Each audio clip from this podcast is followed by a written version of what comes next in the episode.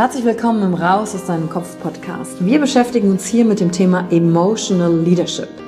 Wir handeln aus zwei Gründen, weil wir etwas fühlen wollen oder weil wir etwas nicht fühlen wollen. Und deswegen gucken wir uns im Leadership drei Säulen an, weil Emotionen sind häufig für viele Menschen noch so ein sehr ungreifbares Thema. Die erste Säule ist die Wissenschaft. Wir gucken uns an, was passiert mit den Emotionen im Körper, was wollen sie uns sagen, welche Bedürfnisse erfüllen sie uns und was passiert dann vor allen Dingen auch im Gehirn. Jetzt kommt die zweite wichtige Säule, das Ich. Wie ist es für dich persönlich? Leadership ist persönlich. Es gibt nicht das, es gibt dich und wie du die Dinge siehst und fühlst und was zu dir passt. Denn jede und jeder ist einzigartig.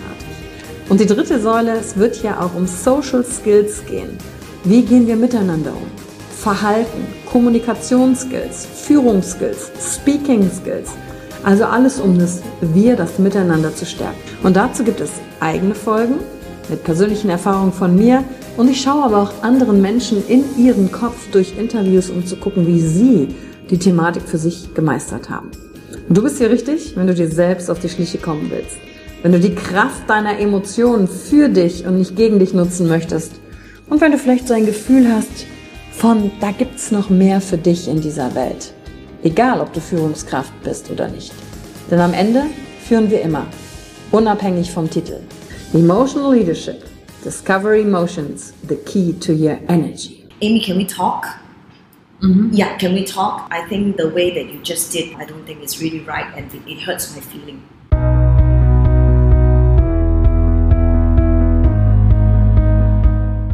Hallo und herzlich willkommen bei einer neuen Folge von deinem Podcast Raus aus deinem Kopf. Hier holst du dir dein Wissen und deine Inspirationen rund um das Thema emotionale Intelligenz und Kompetenz. Danke fürs Einschalten. Viel Spaß mit der heutigen Folge.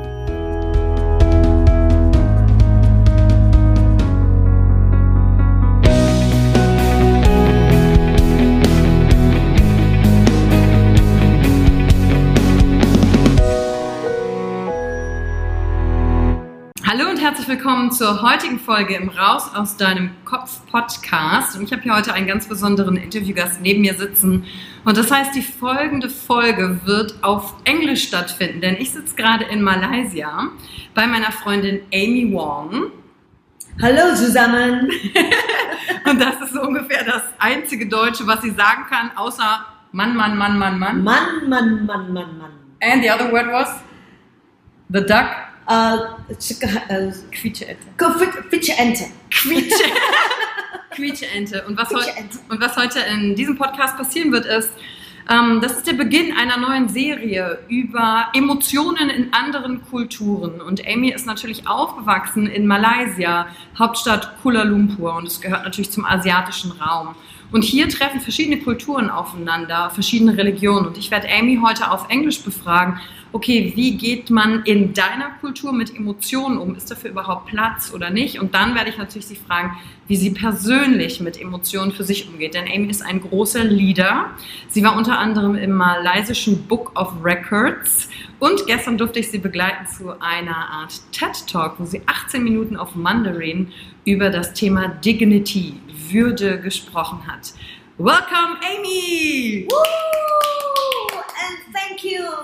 The uh, the celebrity from all the way from Germany. Yes, so Amy, I just told the audience that um, I want to do this series and ask you about okay, how, what do you learn or how do you learn in your culture to deal with emotions? So, what could you say for Malaysia in general as an Asian country? Do emotions have a place here, or how do you deal with? What do you learn when you are young? Well, when it comes to emotion, um, here how the Asia actually tackles emotion is um, they are very sensitive to the um, not so happy emotion. For example, sad, Mm-hmm. um, dissatisfaction, um, um, anger. Um, it- it's like it's more like a taboo facing them, and the Asians are more willing to express the good ones. Ah, so you can say, okay, they are expressing emotions, but they mostly focus on the so-called positive ones. The so-called positive ones. Okay. And not knowing that actually emotions include Mm. anger, yeah, um, sad, yeah. But um, the the Asians are very so-called still conservative, Mhm. but are getting better. Mhm. Yeah, um, just since like 20, 20 years, 10, 10 years ago, I think Okay. it's it's getting uh, better. So what do you mean with it's getting better? as in like um, more willing to express for example happy not happy Okay. you know like um, probably during my parents era or my grandparents era they are probably not so willing to express even their their happiness um, their joy their satisfaction um, or maybe husband and wife telling a wife i love you even expressing love Was not. it's, it's not so common culture in in Asia. You know, I, I know in Western culture, saying "I love you" to your husband, your wife, your girlfriend, your boyfriend, or even to your friend, it's it's um, very common there. But here in Asia, it's less common. Okay, could you Yeah. s- could you say why there is like it's getting better? Why there's a change? Is it because people and also through the internet are connected more globally, and that's why they adopt? Yes, because of the pop culture uh, being influenced by uh, through social media, um, through TV shows. You know, like TV shows. Um, for, uh, I remember when, when I when I was young and watched um, movies, shows, and um, and I see them, you know, telling each other "I love you" before they hang up the phone. So, like to us, it's, it's something new. We, we we don't we didn't do that when we were young. hmm Yeah, so it, it's kind of good that um, the, the, the, the culture now is being transparent um, globally um, because of globalization. Um, we, we kind of influenced by the Western culture. So you adapt. For me, yes. And uh, how is it within families? How did you um, realize emotions in your family? Because yesterday, when you had your talk, Yeah. um, because you had to know Amy's mom passed away when she was very, very young. And um, yesterday's talk, you shared that your parents um, were fighting a lot of Mm. times at home. Mm. So, is home like a place where people get access to also the not so good negative emotions, Yeah. but outside the door, like in public, you're like neutral? Or how did you um, explore that? Yes, at home it's uh, more prone to to like you say, you know, exposing to not so positive energy. Mhm. For example, uh, a person would would would express the positive side of of him or her, Mhm. and then um, the satisfaction would the dissatisfaction would be expressed more at home Mm-hmm. Like like I witness a lot at my home or my my relatives Mhm. or, or among my friends. So yeah, so and from young I'm exposed to um, not so positive energy like um, parents quarreling and um, seeing my mom's a lot of negative emotions like crying, Mm-hmm. um, blaming, you know, because dad was always um, having an affair. So yeah, and from young, I'm, I'm, I, I would see my mom um, expressing herself, but but she expressed to herself, Mm-hmm. not to the person that she thinks that, or, or, or, rather, should I say that she's expressing to herself and not the person that she thinks that can help her to stop that situation. So you mean, For example, yeah. she yeah. So for example, um, she cried at home or um, being not happy at home, uh, and not having to express Mhm. to her husband that hey, you should not do this to us. You know, this has caused us um, um, sadness and um, anger Mhm. you know so I, I think asians are more like suppressed their emotion to themselves Mhm. and and i feel that this is not really a good way because eruption will sooner or later happen So when um, you were watching your mother expressing the emotion just for herself. Yeah. So, what kind of behavior did you take on for yourself? Because we both went through the same program called Mastery of Self Expression Yep. just some years ago, where we definitely learned how to express emotions. But what I'm interested in um, is what did you take on as a behavior in terms of your own emotions? Um, well, from young, when you know, growing up, I thought that you don't express negative emotion Mhm. to others. This is what I was being brought up to. Mm-hmm. You know, um, but after uh, attending to that program, not only that we express the emotion, but express the feelings. How is it that you don't like the person treating you this way? I think that it's more powerful that way. You know, for example, I'll give a very good example. Yes. Um, husband and wife in Asia, it's very common that um, a, a, a husband um, wakes up in the morning and finds out that the wife is uh, not having in a, uh, not in a good mood, and the husband would ask, "Hey, honey, what's, um, what happened? Um, you seem not happy. Is there anything I can do?"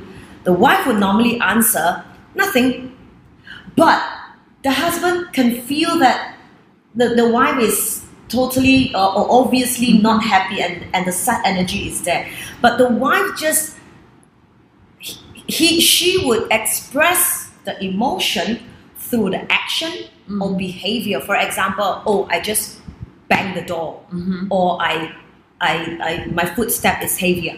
You know to show the anger. Mm-hmm. but the wife would never express what is it that i don't like my husband doing to me? Okay. you know?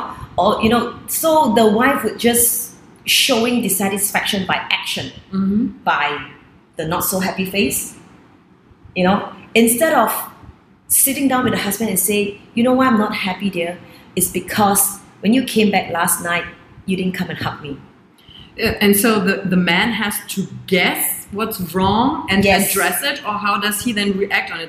I mean, actually, I would say for Germans, some of us behave the same way. Mhm. Not really, because we, we don't really learn to express emotion as well. Because I don't think that's such a cultural difference, you know, saying, but I would be interested how should the husband then react, or how do they do it then? the husband Yeah. Like go to the wife and say, oh, honey, what's wrong? i I think that would depend on the character that would depend on the um, the, the um, individual man man character Mhm. but what i'm trying to say is um, i would I would encourage more Asians to express, you, you know, if you're not happy with somebody, uh, the way that somebody's treating you, just express rather than you rebel in some other form. Mm. For example, you know at work, I have, um, I mean, the the the um, the signs that I'm telling you just now, it's not just only happen um, on women. You know, some men, um, because I work with men also, um, you know, he's not happy with, for example, the way I work. You know, he would express in his behavior or action rather than Mhm. telling me, Amy, can we talk? Mhm. Yeah, can we talk? Um, um, I think the way that you just did, um, I don't think it's really right, and it- um, it hurts my feeling. I think that that's that the thing that Asians should practice more and express to the person. Hey, I don't, I, I really not happy by the way you Mhm. talked to me just now. And you think that's possible? Because um, as far as Germans, we also um, have like this cliche of uh, Asians uh, don't talk about emotions because Mm. it's about losing face. Yes, Um, because when you say something dissatisfies you, it's like two person losing face. You because you have like lost your mind, and the other person who did wrong, and you don't want to make the other person offend wrong. the other person. Yes, offend the other person. So Yeah. you're trying to move around, but you think it, it yeah. the first point that you said is Yeah. totally right. Maybe Asians, they, you know, because of that losing face thing, um, telling people that um, I'm sad or I'm not happy with the way you treat me. It's like showing the vulnerable, the vulnerable side of you, which maybe Asians are not so um, used to that. Is it considered weakness here? some yeah, mm, some beliefs would yeah some I think some would believe that this is like vulnerability is weakness Mm. yeah yeah And the second part, and the making the other one wrong. yes and because I um I can't speak to all the Asians but for me personally I was being brought up that um, you know we we do not offend the other person, Mm. or you know if you are not happy, probably it's just your personal side, a point of view. You Mhm. know, yeah, and um, we, we we do not tell people that hey you're not doing the right thing, you know, and and and I'm not happy with that. Mm. So this is not really a culture for us. Mhm. Yeah, and I realized that those Asians would willing to do that. Um, they are the ones that more exposed to Western culture. Ah, okay. Yeah, And um, that's because you attended the seminar and you're also a great leader and you have to work with different people, uh, different age, men and women. They are all in your team. You said you have about 200 people in your team. Could you tell what changed for you when you were, because your upbringing was don't show it to others. And then you discovered yourself, you went on this personal development journey, and now you're expressing. Could you describe what you do and what is, has changed also in terms of being a leader for you and maybe also for a woman? yeah. Um, it, it changed my perspective. For example, now I I'm I'm more open to expressing to the person. You know, if I'm not happy with him or with her uh, behavior or what he or she does, I'm not saying that you are wrong, but I'm just trying to express how I feel. Ah, you may is- be doing the right thing, Mhm. but this is just how I feel. No, I'm not trying to ask you to change, but I'm, I just want to express and telling you this is how I feel. Mhm. Yes, I think by doing that, the person, I think it's more powerful than telling the person you're wrong. Mm. Yeah, just tell the person how I feel, um, and the other party would would would feel the power, and um, the the effect would actually make the person to reflect. Mhm. Yeah, and um, when when a person telling me, same thing. If the person tells me um, what I did that made him or her uncomfortable, you know, rather than telling me I'm wrong, um, actually it makes me reflect. Mhm. Yes, and um, after attending the program that we attended together, the Mastery of Self Expression, it taught me to be more open, you know, and don't just stand by my own point of view. So and, now I think you you went to the program, you learned about the stuff all, of emotion, and then you came back to your team and you changed your behavior. Did how did they react to the new Amy, like the Amy talking about how she feels about stuff? Did they realize change? They realize that I'm more open, Mhm. I'm more transparent, um, open, honest, and direct communication, and that's one of our code of honors. So you put the code of honor before or up front uh, or after you attend the seminar? After, after, yes, yes, there is there isn't any bad, or good or bad communication hmm as long as we are open and honest. I think this is very rare for It's rare and it's very hard to do it. It's very hard sometimes to tell the truth. The truth is Mhm. always the hardest. The truth is always the most painful. Mhm. But I rather to bring it out, you know, bring get out of our chest than to keep it in and and and and uh, cultivate it as you know, and it, it, it then it becomes a toxic. Mhm. So you're teaching um, the people in your team also like Yes. that's the way because what you're teaching in your team is then against their cultural upbringing Mm. or just let's say it's offering them a different point of view besides a cultural upbringing how to deal with emotions right Yes, yes. and they accept it or they like it or do they struggle They, or they depend feel fascinated, I would say. yeah because um, because I'm doing it and, and kind of influencing them. yes For example, I always tell my team, you know, um, if if if you feel that you're uncomfortable with me, or is there anything that I do that makes you uncomfortable, you can tell me. Mhm. It's this is a two way traffic. So so I, I have to walk the talk. I have to do what I tell them. I tell them to, and and that's the power that uh, the, the power of influence. So, and but on one hand, um, I know what you're talking about.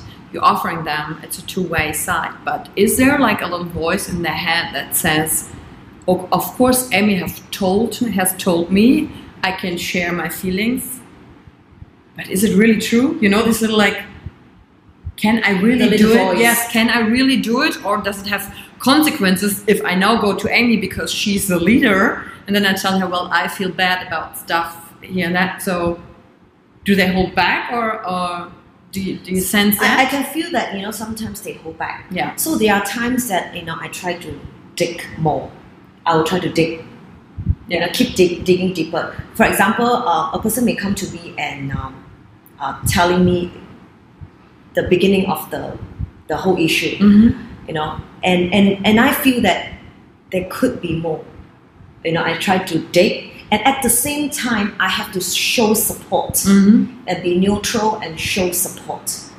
You know, I always uh, remind them that it's it's better that you pour everything out now than keeping them as a toxin. Mm-hmm. It would even be bad. It would just make things worse. You know, um, settle the issue once and for all. Whenever there's a discomfort here, you know, it- it- there's whenever there's a knot here, Mhm. just let it out. There's no good or bad emotion. We just let it out and um, yeah, just pour out our emotions and and that's when we feel more powerful. You know, at times I dig more and yes, sometimes they show the vulnerability and and and tear. And after that, you know, I would have feedback saying that they, they feel more powerful. Mm. They feel lighter, they feel more powerful, Clear. Clear and they have breakthrough um, showing the deeper side of them which they ne- never tried Mm. you know never in their, in their life have ever like tried to get so close in touch with their emotion Yeah, because I think it's really new for them. and it's like a taboo oh we don't Yes. get close to our emotion you know Yes. yes so i'm just helping them to get close to their emotion which they don't normally do or, or they don't or they have not tried it for many years. Yeah, and because because um, you're like working on a different way uh, for the cultural upbringing, so there is a resistance, of course. yeah. And uh, I think when, I mean, when you came home and you changed, we're talking about experience, uh, emotions, your family suddenly realize, oh, Amy changes. Mm. And I think when your team members go home as well, and suddenly they start, start talking about how they feel, it's like a cultural, what's happening, like disruption. And and then that's when the ripple effect will happen.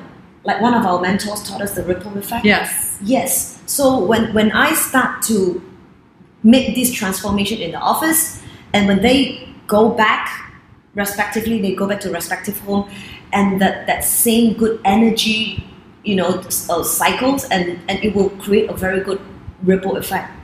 So you think uh, this, this good energy could replace one day this old traditional culture of losing face, holding emotions back because it's way stronger Mm-hmm. for the people and they feel healthier? Definitely, definitely. So I, I must say that I work with a lot of Asians, and even then, I feel different Asians, different family have different culture. Mhm. Not only about Asian and Western culture. Yeah, within. Within the Asians, Yes. you know, within the Asians, um, because of different upbringing, different family culture, they behave differently. Some are really, really, really closed up. So we Yes. got to work harder to Get the get shell, that- Yeah. to break the shell. Yes. Yes. It's Yes. funny when you say, say this because actually I think I can have this conversation with another German and they would say maybe exactly the same. Just not there is this cultural difference of losing face. We don't have it so much, but Mm. in terms of some families deal better with emotions, others don't. So actually, we could have the, have the same conversation in German, I would say. Exactly, because um, I mean, not, not only about the uh, the Western or the, the Asian culture, uh, culture, it's more of family upbringing. Yes. Yes, a person who is too afraid to connect with their emotions or expressing their emotions is also because of their upbringing, mm. their past experience. Maybe this person has tried to express something when they are young and they got punished very mm-hmm. badly. So this has become a scar in them. Mm. And whenever they would feel like expressing, that shadow comes back. So that's why you know it keeps the person suppressed. Low. Yeah, low and suppressed and belittled. Mm. Yes, and and and I feel that this is a, a common issue that's facing in the society. Can you tell what your biggest obstacle is in terms of doing because it's also a way of leadership Mm. you're you're using um, with this emotion. Um, can you tell what your biggest obstacle is in this, or your biggest resistance within people? I think my biggest obstacles is myself. Yourself. It's about myself first. I mean, I always believe that if I cannot manage myself, how can I Mhm. manage others? Yeah, and it it's it's hard for me to express too, as much as hard for others to express themselves. So, um, yeah, it, it, it's actually very hard sometimes, you know, for me to express to others, telling telling others how I feel. You know, it takes a lot of bravery Yes, it does. it takes a lot of bravery.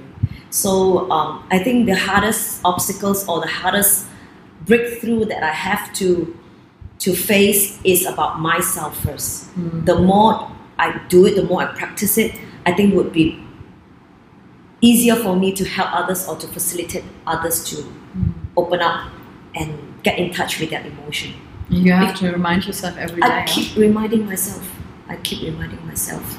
Yeah, and um, um, for me, and and after years of practicing, I feel that um, I'm more powerful. I'm more present, Mm. and I'm more authentic. Mhm.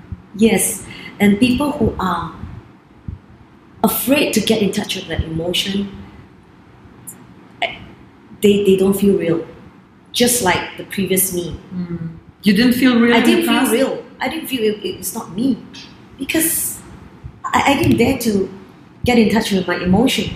You know, for, for example, for example, if if if I'm not happy with the way you talked to me Mhm. yesterday, for example, Mhm.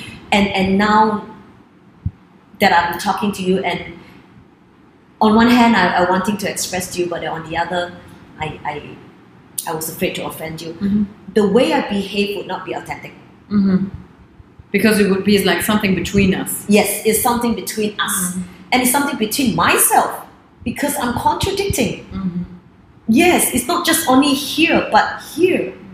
Yes. So it, it, it will it will like stop me from being authentic.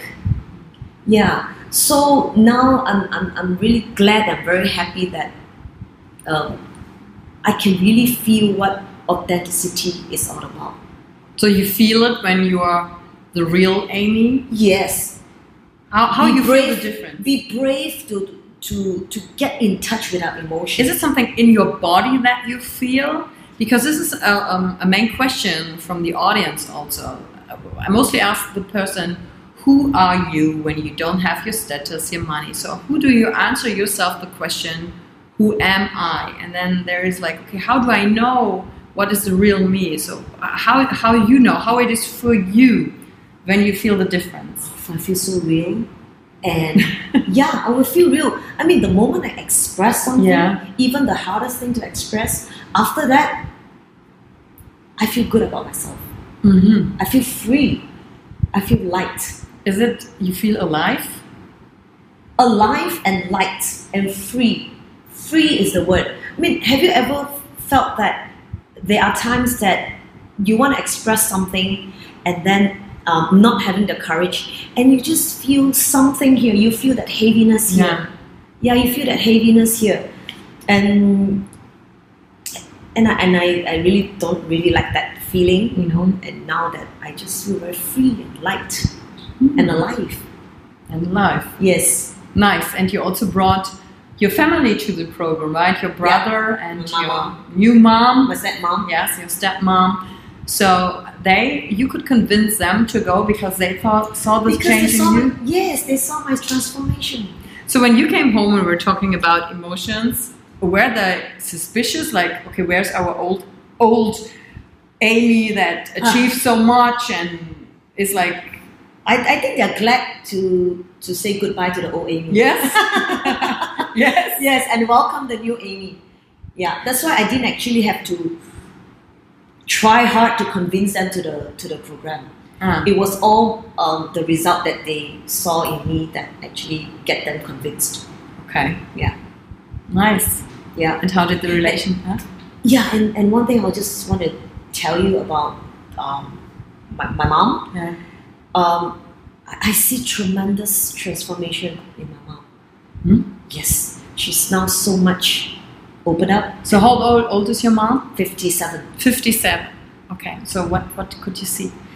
Um, I see the bigger her um, because previously she is more of the the little kitten, you know, Mhm. um, a very um, traditional conservative Mhm. woman. Yeah, she was um, not really vocal. She wasn't um, that expressive, but now she is more vocal. Mhm. She expresses better, uh, be it um, the positive or the negative ones. Mhm. So, but for, for me, I, I, I really don't really mind whether the things that she expresses, whether it's positive or negative or not. The issue is you have to express. Mm. Yeah, and um, and that actually improves our relationship. Wow. Yes, because we both feel that we're so much closer. We don't have the the walls between us Mm. because one time every time we expose uh, sorry not expose expressed every time we express we bring down one wall And we don't know how many walls we have. Right? we don't know how many walls we have between one relationship so the more we express the more we the, the more we bring down the walls and and it, it feels so so awesome to enjoy the relationship Yes. yeah it And and actually, you should have seen. Uh, I'm now talking to the audience. Um, yesterday on Amy's talk, like everybody was yeah, cheering up for her for her bravery. They all look up to you actually, and like because um, you managed another obstacle yesterday, talking in Mandarin Chinese, which is not your mother tongue, and so of course there was this part in you like. Ah, Yeah. I don't wanna. I wanna be do it perfect, so I don't choose Mandarin. yes But you didn't do it. You reached another milestone. You showed yourself being vulnerable, yes and actually, it was perfect. but it's also in your head, though. But in that way, you are always become a role model for your team. They they adore you. A lot of people say they want to be like you. Of course, you don't like it because they should be the how- best version of themselves of themselves. But actually, they can look up to someone like you, um, Mm. how you deal with it, and then find their own way of doing it. Yes. Um, the biggest message that I want to send out, um, especially from yesterday when you say that Yes. I, I, I face my fear, I face my dragon, you know, is, is to face the fear that we always have. Fear is always there, you know, just to face it and get close to them. And now, next time somebody will ask you to have a speech in Mandarin, you will say, Okay. maybe you uh, are you really looking forward to it, or you say, okay, I did it once, I can do it twice. It's not the the thing I like the most, but Yeah. I can do it. You're right. It's not the thing that I like it most. Um, I can do it once. I can do better the second time. Yes, true. Yeah. So, for this end of this podcast series, is there any advice you want to give, or a message you have, or advice you wished you have heard earlier, in earlier age? Uh, yeah, I remember this sentence which shared by our mentor. Uh, it says vulnerability is the, the power, the new power. Vulnerability is powerful. You know, when I first heard this statement, um, a lot of question marks in my head. Mm-hmm. How can vulnerability be powerful? Yeah. Um, now, now, I, now I understand. So, I would encourage more people who are listening now. Um, being vulnerable, it's it's really really powerful. For example, I I was really afraid to let others see my vulnerable side. Yeah, because I feel that when I feel my vulnerability, I project to be weak, Mm-hmm. and um, I would I would be unable to protect myself. Mm-hmm. Yes. So I'll give you an example. You know, if you if you watch two speakers, one speaker is always very strong, very powerful on stage. You know, gives you the hundred percent power, and then the other one that say the same content and he or she shows real emotion and even tear on stage, which one would give us the most impression? Which one would give us the, the strongest impression? I think for me, the second one. Yes, because less distance. Yeah. Yeah. Less distance. Show the real side of us. Yeah. And and I and I realized a lot. I'm not about, I'm not sure about your part of the world, Mm. but here, when somebody sees a person crying, hmm the rest will get panic. Because I don't know why.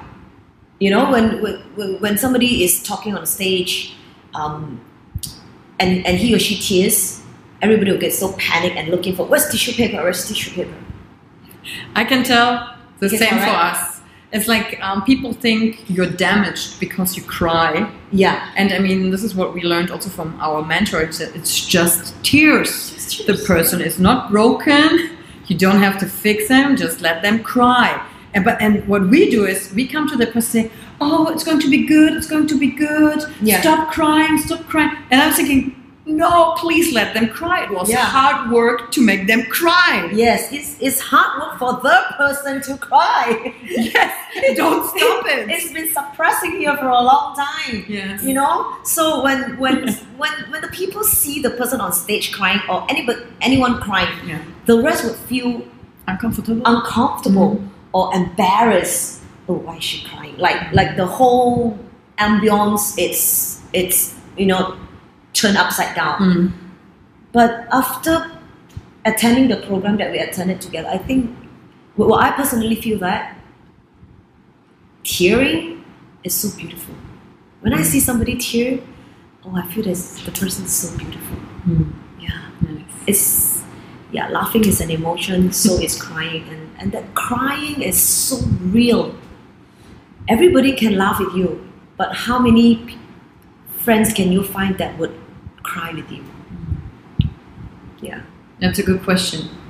And a good question to end um, today's series. How many friends can laugh with you, but how many friends can cry with you and stay with you when you're in tears? That's a good question to end. and still feel that you you you're still beautiful when you cry. Yes. Yeah. Very beautiful.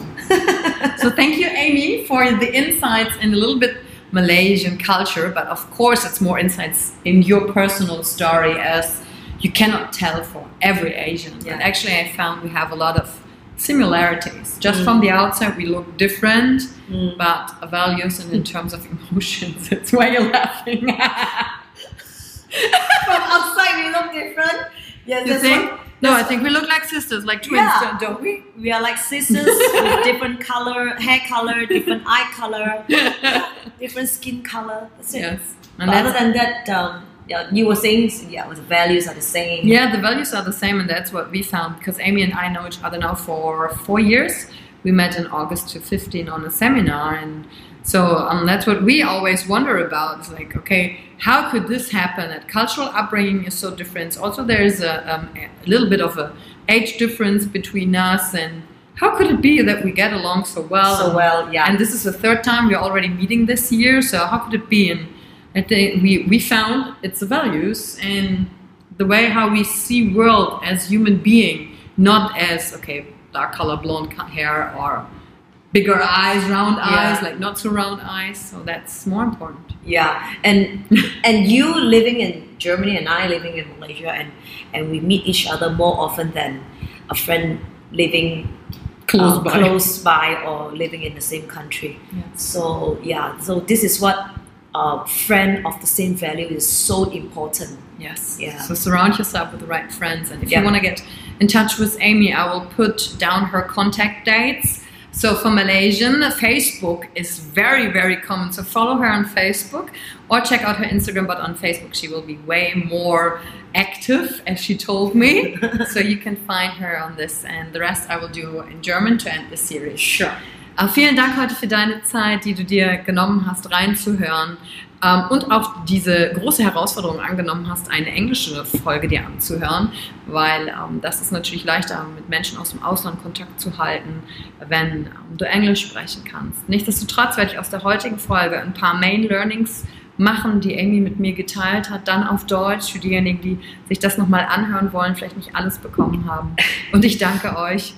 Gesundheit. Bless me. Und ich danke euch für eure Zeit und bewertet euch die Folge oder teilt die mit jemandem, wo ihr sagt, Mensch, da musst du unbedingt reingehört haben. Um, Talking to Amy was inspiring. Das hat uh, mich sehr inspiriert. Danke und bis zur nächsten Folge. Tschüss. Auf Wiedersehen. Wow. Auf Wiedersehen. wow. How you know that? I learned from Heidi Klum. I learned from Heidi Klum.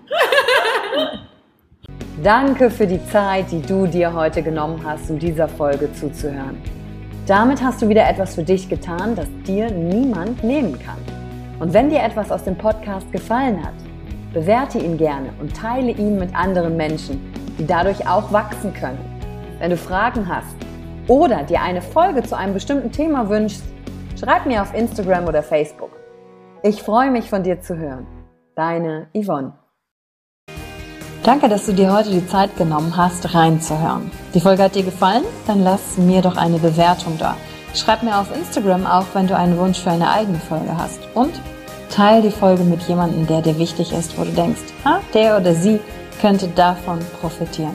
Und wenn du mehr zum Thema Emotional Leadership wissen möchtest, folge einfach den Links in den Show Notes. Ein Einstieg in unsere Welt der Emotionen könnte für dich auch die Emotion Entdeckertour sein. Ich freue mich auf dich und ganz besonders, dass du hier bist.